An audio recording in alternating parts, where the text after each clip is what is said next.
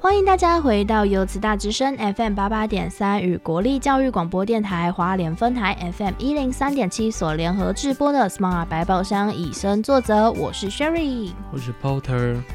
那 Porter 要继续讲一下刚刚提到人面蜘蛛跟动物园的故事。哎，人面蜘蛛，嗯，其实我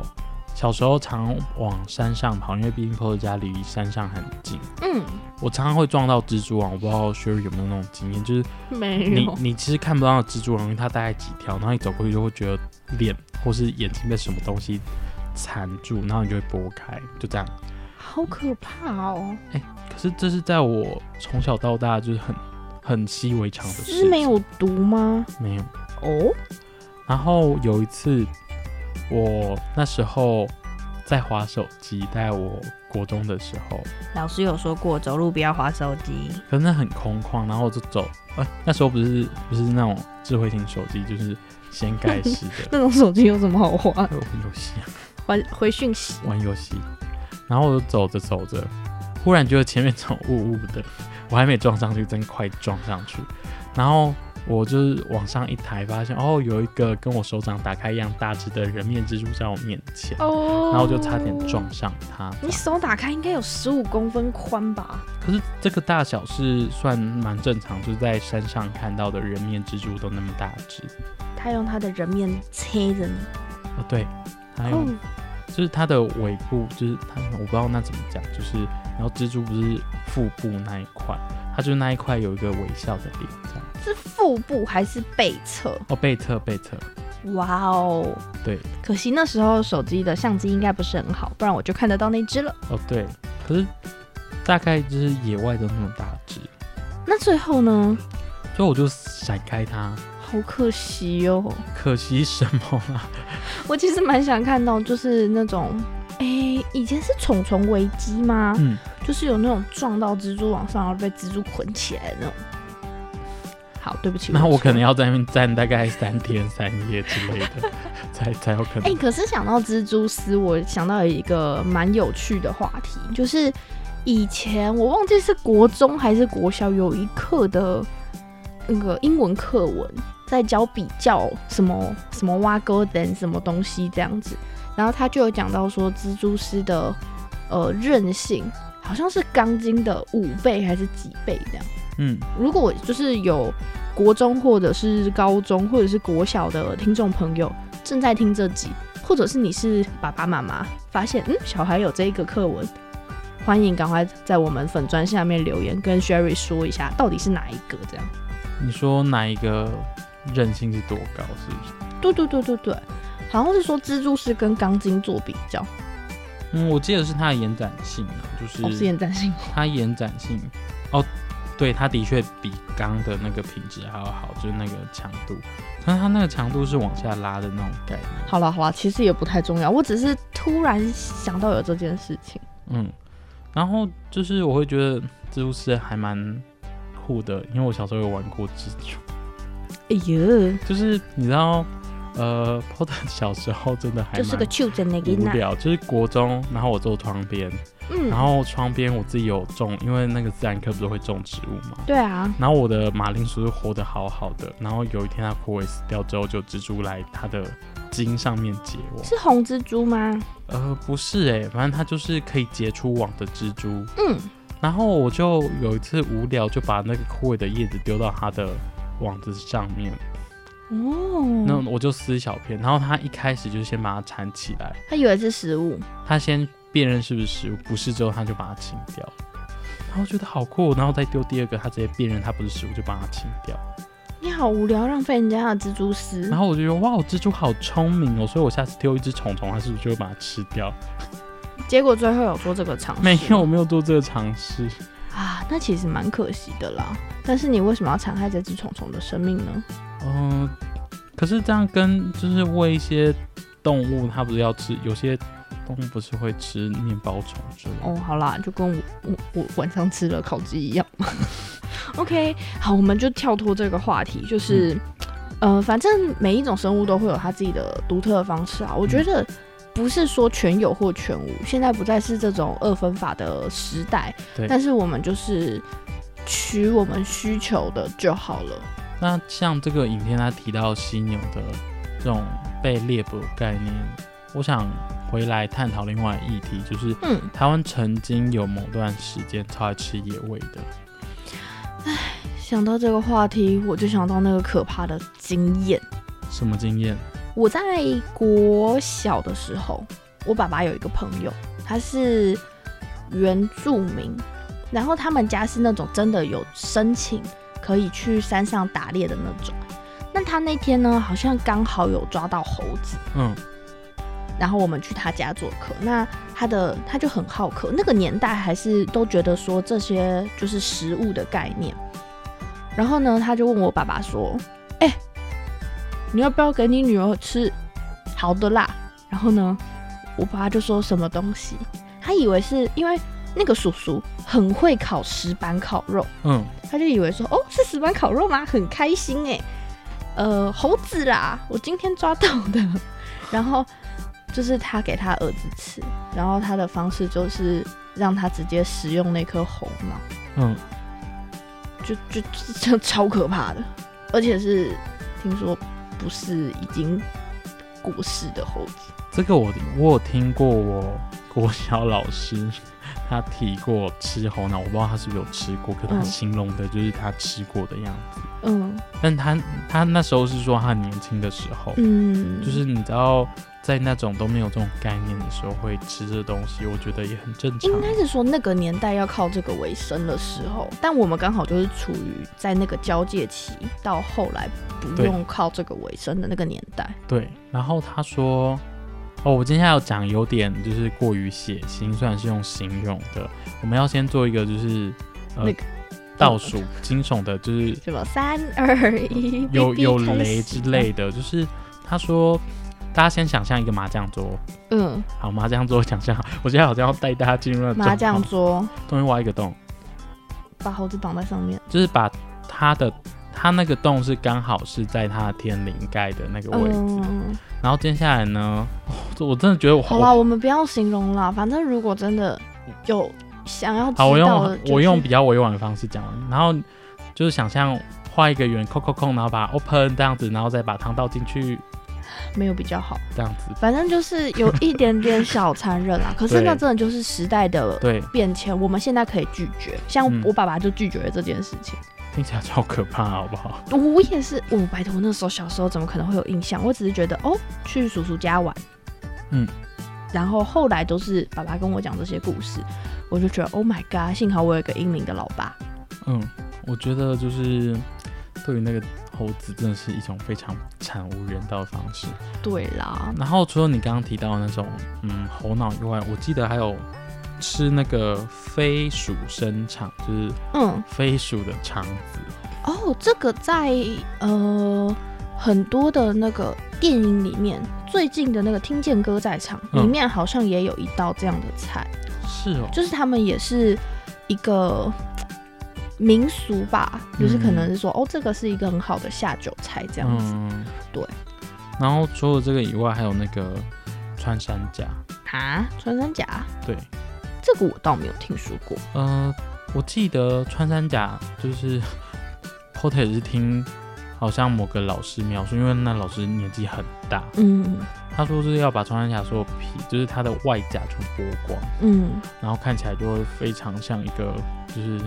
婴儿的感觉。哦嗯但是 Porter 先说我，我记得我国小的时候，呃，我们我们的实验室里面嗯有一只穿山甲的标本，嗯，那你一定会很好奇为什么会有穿山甲的标本。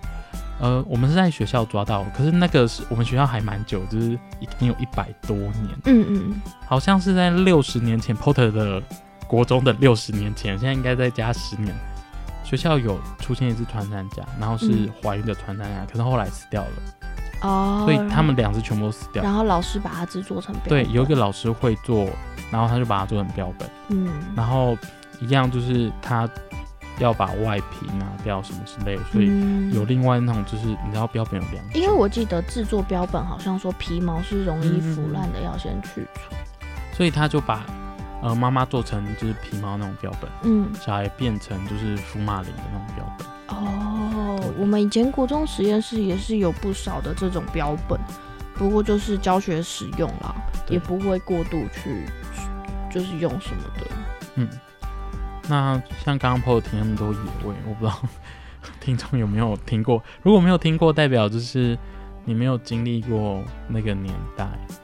其实我我们讲这些东西，不代表说我们鼓励或者是禁止，嗯我反而是觉得说，你真的哪一天有这个需求，你可以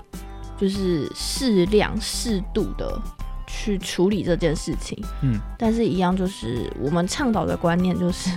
要适量啦，嗯，需要多少拿多少，不要做到太残忍的事情。我们讲这些，跟大家分享这些，真的就只是我们曾经听过的故事。对，就是我们曾经我们没有我们没有使用过。 虽然波特一直想要吃一些奇怪的东西，但刚刚那些东西波他特只不想要敢吃阳明山上的水酒包的睡觉睡。觉。 那听完我们做的这些分享之后啦，我其实希望大家是回去探讨到说，我们这一次介跟大家介绍的这支影片《犀角之翼》，它其实跟我们刚才分享的前面三个案例一样，就是是我们人类有可现在来说，就是有一种过度贪婪就底下只的是结果。想吃一个东西，不是说没有它就是会饿死。对，但是我们也不能真的去批评之前的人类怎么样，因为他们是有这个需求才会去做这样的事情。嗯，但是现在我们如果可以做选择，其实大家是希望大家可以尽量避免的。就是说，我觉得大家可以去认识这些动物，然后知道它们的嗯生活方式跟习性，但嗯说明你可能还是会使用它。我不知道，呃，大家有没有听过日本有一个小学，嗯，他们曾经就做过一个，我觉得有点实验吗？有点不符合人道的实验，可是他们的方式，他就是让那一个班级去养一只猪，嗯，然后最后那只猪会变成你的午餐。其实我记得这个教育这个日实验的宗旨是希望小朋友可以理解到生命的可贵对。，然后你在吃这只猪的时候，你其实是有一种感谢它的心。因为嗯，就是它另外一个另外一个层面，就是说也不要浪费粮食。你会理解说这只猪，它其实是被养大有情感，可它最后把它的身体贡献给你，然后继续让你可以活下去。这样嗯，没错，听起来蛮沉重的，但是应该是说这一整集我都觉得非常沉重。嗯，但是回归到我们前几集可能有跟大家提过的一个话题，就是其实这个地球不是只有属于人类的，嗯，它是一个所有生物，包括动物、植物、什么细菌，嗯，甚至是病毒，我们是共享这个地球的，没有是谁才是主宰。嗯，所以听完我们讲那么多故事，我会建议大家就是跟前面几集一样，大家可以多去亲近野生自然，不是接近野生动物，野生自然，不要亲近动物，拜托。不要亲近动物。啊，当然就是用眼睛看就好了，也不要对去像 p o 一样一心想要拔韭菜。就拔韭菜没问题，是拔水韭。哦， 是是是，那要拔韭菜，韭菜不是冰凌灭绝。这这集真的是从第一集开始讲水酒讲到现在。嗯，没办法，水酒的例子太经典了。对，那我觉得就是真的，大家就多去认识啦。啊，如果真的没办法，也可以去动物园看看嘛。对嗯啦，没错，对，但是我真的觉得去呃森林走走，亲近大自然，可以让你看到很多不同的东西，而且那种东西是在你去动物园还是看不到的，而且因为你会被他感动。嗯你是不可预期的去看见它。其实讲到这里啊，会想推荐给大家一个卡通。什么卡通？最近 Sherry 就是压力很大，就开始回顾以前看过的很多卡通。那其中有看到《怪异黑杰克》，嗯，这个系列的卡通。那现在 YouTube 上面其实都有，我不知道那是官方版本的，就是一个日本公司推出来的，那是官方的频道这样。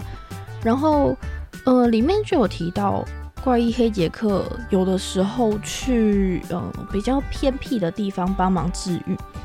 然后就有接近那些呃野生的动物啊，或者什么的。那另外还有一集是令我比较印象深刻的是，有一只白色的狮子，它在小时候妈妈就因为它是白色嘛，大家想要抓它来给人类做观赏，然后它的家人就被毙掉了。嗯，然后抓了他，然后他经过几个转手，就是从什么马戏团啊、动物园啊转来转去，转来转去，最后转到呃黑杰克他们去的那个动物园。然后，嗯，饲养员发现这只白白老虎还是白狮子，忘记了，它就是身体状况不是很好，然后拜托黑杰克来帮忙医治。最后才发现，它其实是因为嗯、身上有长东西压迫到，才变白色。那真的完成手术之后，它就康复了。其实我觉得，也许这些东西真的很珍贵啊，但是还是要回归原来的样子。嗯，就是我觉得还是跟刚刚讲的一样，呃，让他们有自己的呃环境。但是如果然后你们觉得我们讲的太沉重，没关系，就去看《怪医黑杰克》，绝对哦是开心笑中带泪。不不过提到那么多，就是呃野生动物，然后让他们自己去生活，然后不要去猎捕它。嗯，你知道台湾有一个物种原本是濒危，然后现在变得很猖狂，你说福寿山 不是福寿山，寿寿山上的猴猴子吗？。对，听说我学姐啊，前阵子去看的时候才被抢抢包包嘞。嗯，他们现在超坏的。 对，就是大家有在想说，可能是不是云豹这种动物，就是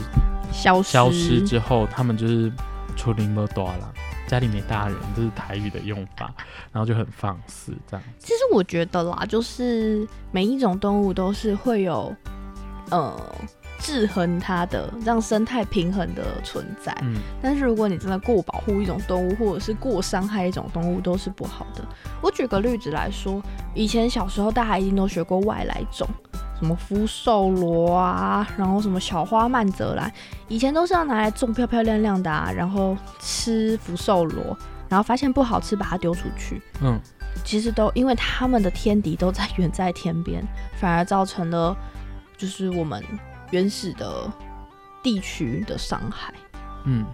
那像我记得我们有一集节目里面的影片，它有提到说有些东西过饱和，像刚刚提到，他说像人类也是，就是呃某某某些国家它发展到一个巅峰状态，生育率就会下降，嗯，因为那个国家的人口太多了。哦，对就是我记得也是我们的呃我们的节目中最常出现的我们的节目明星嘛， 就是大卫艾森堡爵士，我们直接断定了好久没有听到这个名字了。我们近期可能又要再看到他的影片。他那一集我忘记是哪一个影片，它里面有提到说，像人类也是嗯在呃发展到一个极致的国家，就是会进入高龄化。嗯，那为什么没有新的就是新生儿没有变多？因为这个环境已经负载已经过饱和了，对，所以这个环境可能会想办法让我们不要生。不要让你们继续生了，赌注。我觉得， 我觉得不要生是一种非常委婉的做法。 对，可是其实我还觉得有一个好像是说疾病吧，嗯就是人口太过密集的时候，我不知道这个理论对不对。以前好像有在书上看过类似的，不过我记得不确定那一本书好像有一本书有好像有提到这种概念，什么疾病、枪炮与战争。我记得有一本书，嗯，如果大家有兴有趣兴可趣以自可以己去去翻那看一啦。本我们今天书就不详细介绍这本对书，这样因为如果要这本介绍这本书，我跟 Sherry 看完，然后我可能要讲个两集。你确定？说不定两句话就没了，因为我们嗯词真的穷。你说我们可能讲完之后没有人要听吗？嗯，说不定吧。那我们还是请专业的人来好了。好好好好好，以后嘛。以后以后以后，对。所以大家就是，我觉得保持着一种对敬天爱物的心，那是最好的。搞得好像后面要可以讲什今么天是开始传教节目吗？没有，可是也不是不是啊，应该是说这个影片真的是太沉重了啦，就是嗯我们也不知道把这个影片拿来，就是像 Sherry Porter 的风格拿来搞笑，这样也不是很好。所以就是这集真的是蛮沉重的，就怕被踏伐。没有啦，搞笑话可能会太地狱也梗，不太行不太，对。也没有良善的利益啦。那我们从刚刚到现在都讲嗯动物，嗯，我不知道你有没有意识到，像植物也会。植物像是什么？嗯，如果说被迫害，植物可能也会发生像这样的事情，可是植物可能很少我们会看到像动物这样子，因为动物它会动，它会跑，它会叫。我认真啊，比如说什么？你说好像呃，嗯，如果像外来种的东西来影响到我们本地的嗯植物的话，像刚刚你提到的小哈曼泽兰，嗯，其实我记得好像是它会生长在树木上面，嗯它就会让原本附着在树干上面的枝皮，应该是可以叫枝皮，就会遮挡它们吸没有收阳光光对，然后因为没有阳光，然后我记得好像又不能提供树木什么东西，嗯。然后到最后那棵大树就会挂掉。没错，像小花曼泽兰，我记得我从国小听到现在，老师都说它十恶不赦。对，但是你感受不到，你可能路过还觉得哇，这个小黄花好可爱哟、我不知道它是不是会开花，就是嗯我经常黄黄的，可是其实就是这些植物十恶不赦的背后，都是有人类人类搞出来来的，这种这种事情，不然它其实自己漂洋过海，应该也没有办法那么伟大。然后嗯，PO 的家乡是莲花的故乡，我不知道大家知道吧？知道啦对。那呃，如果你来我们家观光的话，会很常看到一种植物，它叫大王莲。哦，然后它其实生长在亚马逊，但是我觉得它在池子跟池子之间是好事，但是它如果跑去野生的话，嗯，它很危险。因为我曾经看着就是有 Discovery 或是类似的节目介绍大王脸，嗯，它其实在呃竞争上，在生态的竞争，因为每个生物都要活下来，嗯，它是很狂的，就是多狂，一一个水生植物，如果整个浮萍全部都满满的，然后嗯你知道它会怎么把那些浮萍推开吗？不知道。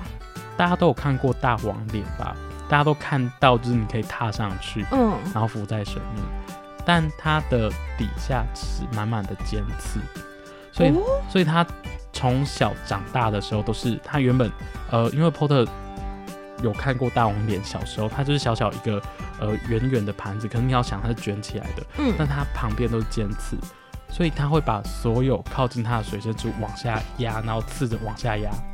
然后把你淹死。但它长得很缓慢，就是它就点点加三挖拱挖，呃，这可是重点是，其他植物也是缓慢的啊，所以等于就被全部只剩那颗大王莲在那儿。哦那附近，它的那附近，哇、哦因为它要撑开，让它可以，你要想象可以附在呃八十公斤的人，它大概有要多大的面积？其实不管是前半集我们跟大家分享的动物，然后跟这集影片的犀角之一，到后半集跟大家分享的植物哦，其实我觉得真的。在这个地球上，我们没有人是这个，也没有动物或者是植物是这个地球完全的主宰。我们应该还是要恢复到它原始的一个平衡状态，不要把它带走，让它维持在原来的地方就好。对。那我们这集节目跟大家探讨关于野生动物或是植物在被人类这种迫害，或是呃买卖关系等等，或是口腹之欲，呃迫害到他们。那这一节目就希望说可以带给听众们知道更多这些野味或野生动物的呃背后被人类怎么侵害的这集虽然是很沉重的一集，但是也希望大家可以在听完这集之后，有一点点，呃，更对他们有更深的了解。下期节目我们邀请到呃林务局的生态志工孙老师来跟我们分享他在看完犀角之一后的看法。下周同一时间空中再会，拜拜。拜拜。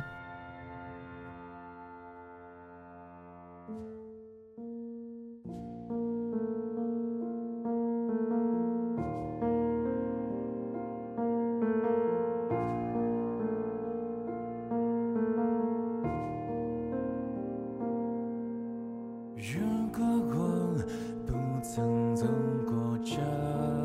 一边，生命中还有多少苦和甜美？